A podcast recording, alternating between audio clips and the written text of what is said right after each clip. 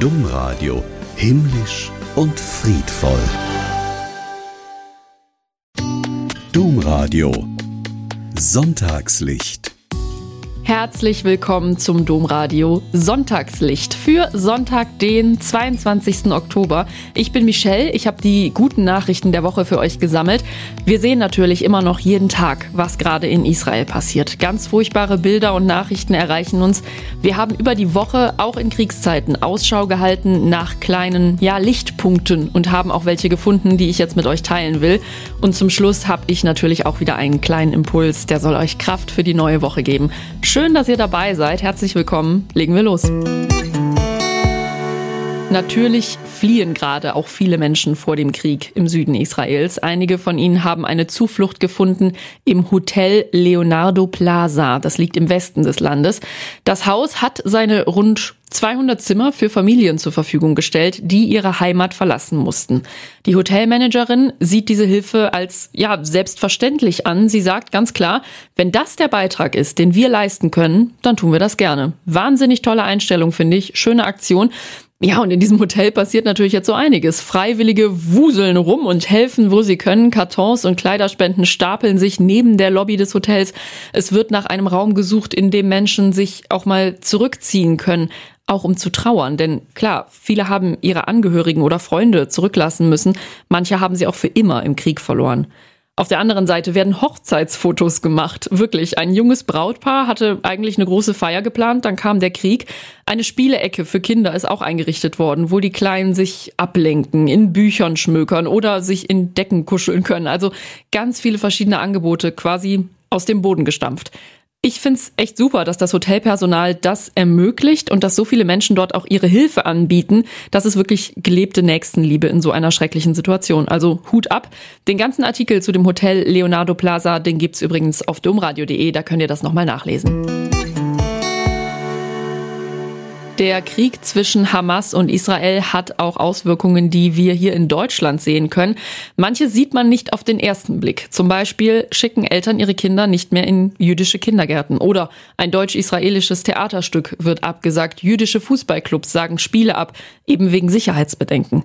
Wir haben darüber mit dem Trainer von TUS Maccabi Berlin gesprochen. Das ist der größte und erfolgreichste jüdische Sportverein Berlins und Trainer Wolfgang Sandhove hat erzählt, dass vom Verband Verband tatsächlich ein Spiel abgesagt wurde und auch das Training einmal ausfallen musste. Aber jetzt steht Maccabi wieder auf dem Platz. Die Mannschaft spielt mit dem Davidstern auf der Brust. Es müssen aber nicht alle Mitspieler jüdisch sein, erklärt der Trainer. Gerade spielt tatsächlich nur ein Jude mit. Wir sind aber der Multikulti-Verein in Berlin, der alle Nationalitäten, alle Glaubensrichtungen aufgenommen hat.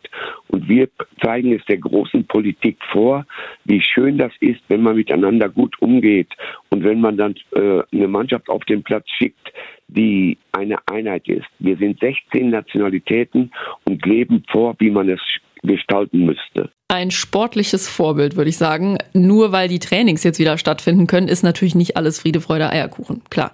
Alles findet mit Polizeischutz statt. Davon lässt sich die Mannschaft aber nicht irritieren, sagt der Trainer. Das ist traurig, aber uns, wir, wenn wir auf dem Platz stehen, die Jungs sagen immer, wenn wir über die weiße Linie gehen, das ist die Außenlinie, dann sind wir eine Mannschaft, ein Team, die einen nur ein Ziel hat, gewinnen zu wollen. Und wir blenden alles andere, was das berühren könnte, blenden wir aus.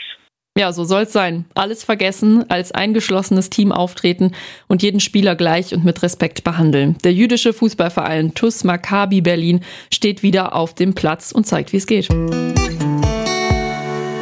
Licht als Zeichen des Friedens. Die Idee, die gibt's schon lange. Seit 1986 ist das Friedenslicht von Bethlehem eine Tradition, die inzwischen in ganz Europa verbreitet ist. Mit Hilfe von Pfadfindern und Pfadfinderinnen wird dieses Licht aus dem Heiligen Land auf den Weg zu uns geschickt und in vielen Städten verteilt. Jetzt stecken Israel und Palästina mitten im Krieg wird es dieses Licht, dieses Hoffnungszeichen dann überhaupt geben? Die Organisatoren geben erstmal Entwarnung. Eine Aussendungsfeier wird es geben Ob und wie das Licht aber direkt aus Bethlehem kommen kann, das steht im Moment noch in den Sternen. Lisa Prior ist Vizepräsidentin der Pfadfinderinnen und Pfadfinder Österreichs und in dieser Position verantwortlich für das Friedenslicht. Sie hat uns erzählt. Momentan ist es ganz, ganz schwer, Aussagen zu tätigen, auch nicht sehr seriös, jetzt eine Zu- oder Absage zu machen. Man ist sich der Situation selbstverständlich ähm, bewusst und äh, dieses Tagesgeschehen wird einfach permanent beobachtet und wir wissen, ähm, dass wir flexibel sein müssen und auch werden. Aber ähm, momentan, ähm, momentan können wir außer beobachten und, ähm, und dann spontan entscheiden, nicht viel tun. Es gibt auch Alternativpläne. Damit haben die Pfadfinder auch bereits Erfahrungen gemacht. Zum Beispiel in der Pandemie. Da ging das ja auch alles nicht so einfach. Also fest steht, ausfallen soll diese Aktion auf gar keinen Fall. Im Notfall gibt es sogar in Österreich und anderen Ländern sogenannte ewige Flammen. Das ist eine sehr kluge Idee. Also das sind Lichter, die irgendwann mal in Bethlehem entzündet worden sind und bis heute ununterbrochen brennen. Man hat also für solche Fälle tatsächlich, ja, vorgesorgt. Die Aktion durchzuführen sei gerade in Zeiten wie diesen sehr, sehr wichtig, sagt Lisa Prior. Wir gewinnen immer mehr den Eindruck, dass gerade in diesen unsicheren Zeiten ähm, dieses Friedenslicht mehr und mehr Bedeutung gewinnt, dass äh, der Frieden im Kleinen, im, im, in den eigenen vier Wänden immer wichtiger wird. Ähm, es geht ja auch darum, dass das Friedenslicht in möglichst vielen Haushalten leuchtet, um an Weihnachten einfach als Friedenssymbol sichtbar zu sein. Ähm, aber was wir auch bemerken, ist, äh, dass dieser Wunsch nach Frieden immer stärker und immer größer wird. Und genau deshalb findet die Aktion Friedenslicht 2023 definitiv statt, auch wenn im Moment nicht garantiert werden kann, dass die Flamme dieses Jahr direkt aus Bethlehem kommt. Die Aktion steht übrigens in diesem Jahr unter dem Motto Auf der Suche nach Frieden, aktuelle News zum Friedenslicht und auch zu den Aussendungsfeiern. Die gibt es auf friedenslicht.de im Internet. So, jetzt wollen wir noch über eine Person sprechen, die Sie bestimmt schon oft gesehen haben, und zwar im Zusammenhang mit der Fridays for Future Bewegung. Luisa Neubauer. Diesmal geht es aber nicht um Demos, sondern um einen Preis, den sie gewonnen hat, und zwar den Ökumenischen Predigtpreis, weil ihre öffentlichen Reden einen wichtigen Beitrag zur Predigtkultur der Gegenwart in der globalen Klimakrise leisten. Also erstmal herzlichen Glückwunsch. Neubauer bedeutet dieser Preis auch sehr viel, sagt sie. Für sie bedeutet der Preis, dass Fridays for Future nicht nur mit Taten, sondern auch in Worten als Klimabewegung gesehen wird. Und sie sagt, ich verstehe die Auszeichnung als ein kollektiv fiktiven Preis. Ich glaube, es ist offensichtlich, dass ich das, was ich mache, nur tun kann, weil viele andere ihren Teil dazugeben.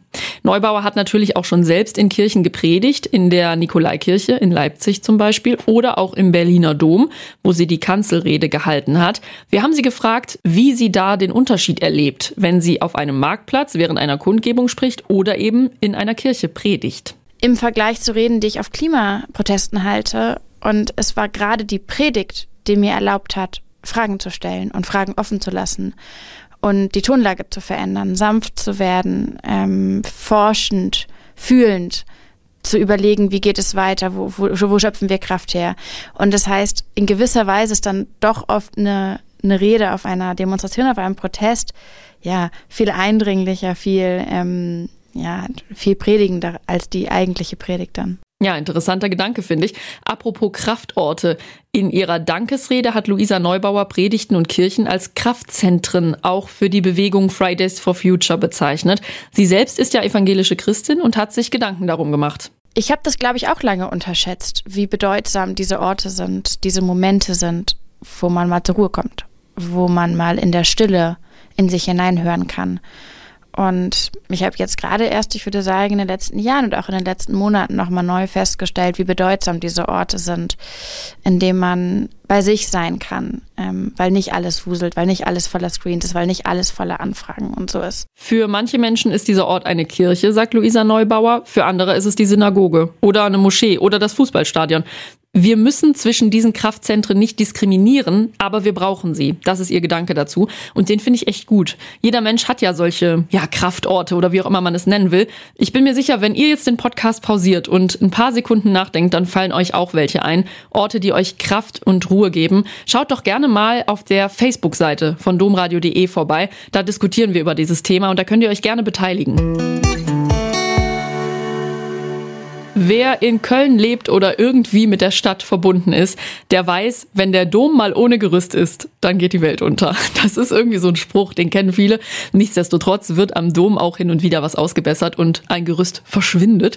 Zum Beispiel das beim Michaelsportal. Da hat man jetzt zehn Jahre lang dran rumgedoktert und restauriert und jetzt sind die Arbeiten vorläufig fertiggestellt worden. Für die, die jetzt nicht direkt ein Bild im Kopf haben vom Michaelsportal, das ist der Eingang auf der Nordseite der Kathedrale. Finale. Und da kann man so ganz viele Figuren sehen, die das Tor ja quasi einrahmen. Das sieht ganz toll aus. Auf domradio.de gibt es einen Artikel mit einem Bild dazu. Schaut da gerne mal rein. Jetzt erstrahlt dieser Teil der Kathedrale jedenfalls wieder in neuem Glanz. Da haben Steinmetze und Bildhauer Schäden aus der Zeit des Zweiten Weltkrieges beseitigt. Jetzt denkt man, was? Zweiter Weltkrieg? Das ist schon recht lange her. Wieso hat man das nicht eher gemacht? Ja, Mehr als 70 Jahre nach Kriegsende gab es am Dom immer noch Einschusslöcher und kraterförmige Aussprengungen. Bei den Arbeiten sollte möglichst viel des Originalbestandes erhalten bleiben. Deswegen hat das Ganze auch so lange gedauert. Aber man hat trotzdem auch darauf geachtet, nicht alle Schäden zu beseitigen, denn die Spuren des Krieges, die sollen ja ruhig ein bisschen sichtbar bleiben. Also die zeigen ja auch nur noch mal mehr, was diese Kirche schon alles gesehen hat, finde ich. Eine der 58 Statuen ist übrigens nicht mehr zurück an ihren alten Platz gekommen. Die Darstellung des heiligen Werner enthielt nämlich antijüdische Elemente. Und deshalb bleibt dieser Platz ganz bewusst leer. Dafür ist ein Soldatenkopf wieder dazugekommen aus den USA nach Köln. Ein amerikanischer Soldat hat den damals nach dem Krieg mit in seine Heimat genommen. Ja, und jetzt ist er gerade zum richtigen Zeitpunkt wieder zurückgekehrt. Der Dom holt sich seine Teile zurück, sagt der Dombaumeister Peter Füssenich. Und der ist sowieso ganz begeistert von dem frisch enthüllten Portal. Ja, ich bin natürlich äh, wirklich äh, richtig froh, dass man das Portal wieder sehen kann, äh, dass es auch der Öffentlichkeit wieder zumindest ein Stück zurückgegeben wurde. Es war ja fast wie ein Kunstwerk von Christo, ähm, das sich über Jahre hier den Blicken verborgen hat. Ja, wer in Köln wohnt, der kann ja auch einfach mal dran vorbeigehen. Der Dom ist ja eh immer ein Besuch wert. Zum Schluss kurz und knackig eine gute Nachricht aus der Ernährungsecke. Ich bin bisher noch kein kompletter Veggie, gebe ich zu. Ich esse Fleisch und auch Tierprodukte, aber nicht mehr so oft. Ich habe da echt bewusst meine Ernährung umgestellt und da bin ich nicht alleine mit. Viele Menschen in Deutschland ernähren sich öfter vegan oder vegetarisch und darauf reagieren jetzt auch die Supermärkte. Mehr weiß meine Kollegin Heike Sikoni. Bislang ist es nämlich so. Wer sich vegan oder vegetarisch ernährt, der muss für die Ersatzprodukte meist tiefer in die Tasche greifen als für herkömmliche Produkte wie Fleisch, Käse oder Joghurt. Fleisch aus der Massentierhaltung wird immer noch deutlich günstiger angeboten als vegane Ersatzprodukte. Warum das so ist, das hängt auch mit den Produktionsschritten zusammen. So, der Discounter Lidl, der will das jetzt ändern und die Preise für nahezu das gesamte Sortiment seiner veganen Eigenmarke dauerhaft an vergleichbare Produkte tierischen Ursprungs angleichen. Damit macht Lidl vegane Ersatzprodukte bis zu 23 Prozent günstiger. Find ich super. Ja, ich auch. So, jetzt habe ich hier noch eine kleine Geschichte aus der Domradio-Woche, die ich richtig schön fand und die eignet sich perfekt als Impuls für unser Sonntagslicht. Und zwar ist es eine Geschichte von unserer Gesprächspartnerin zum Tagesevangelium in dieser Woche. Irmela Preisner heißt die und sie ist Geschäftsführerin von Biblische Reisen in Stuttgart. Das heißt, sie ist sehr viel unterwegs, klar. Dabei hatte sie früher wahnsinnige Flugangst. Aber ein Auslandsjahr in Amerika hat ihr diese Angst genommen, beziehungsweise etwas, was ihr dort mit auf den Weg gegeben wurde. Und diese Geschichte hat sie uns erzählt. Die Inspiration.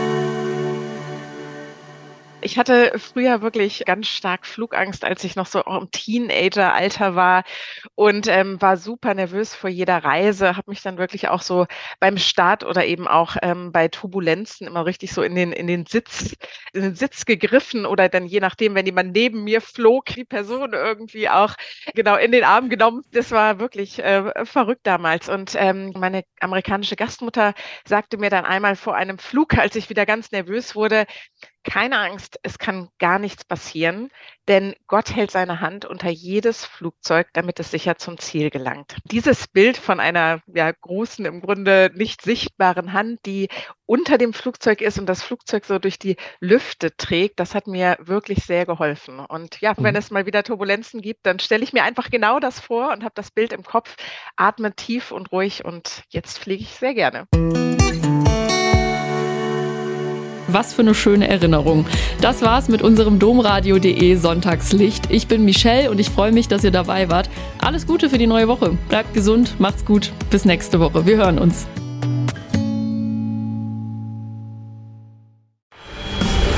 Domradio Dres Lauter